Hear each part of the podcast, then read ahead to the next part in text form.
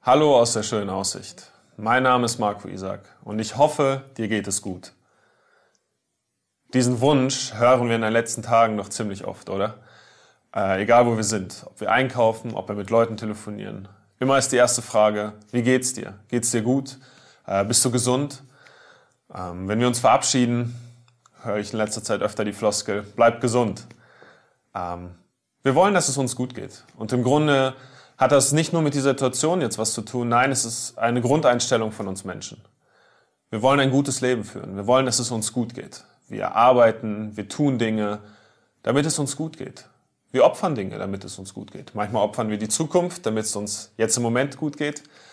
Manchmal opfern wir aber auch die Gegenwart, damit es uns in der Zukunft gut geht. Es ist ein Grundwunsch, ein, ein innerer Wunsch von uns Menschen. Und wenn, wir, wenn es uns schlecht geht, dann wollen wir das ändern. Wir sind mit der Situation nicht zufrieden, sondern wir versuchen wieder in diesen Zustand zu kommen, dass es uns gut geht. Entweder schaffen wir das, oder aber wir versuchen, das irgendwie zu verdrängen, versuchen, das zu betäuben.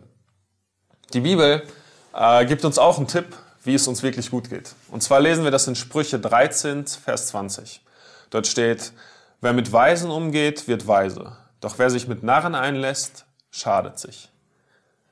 Jetzt könntest du meinen, naja, Marco, ähm, gerade hat diese Stelle für mich nicht so viel zu bedeuten, weil ähm, ich lasse mich gerade mit niemandem ein. Ich sitze nur zu Hause, ich übe soziale Distanz.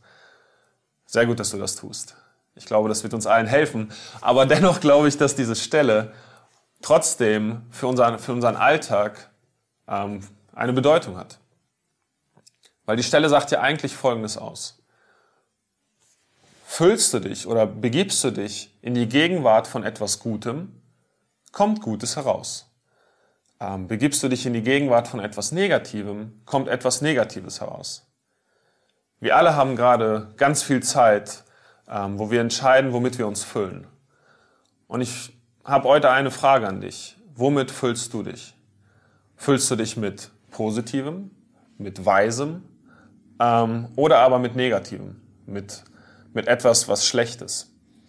Ähm, füllst du dich vielleicht mit Mord und Totschlag, weil du ganz, ganz viele Filme und Serien guckst?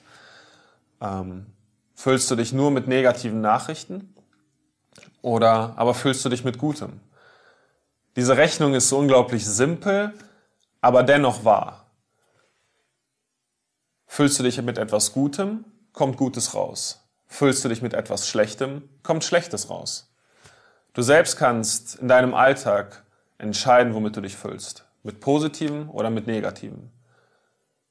Ich wünsche dir einen Tag, der voller guter Sachen ist, wo du dich nur mit Gutem füllst.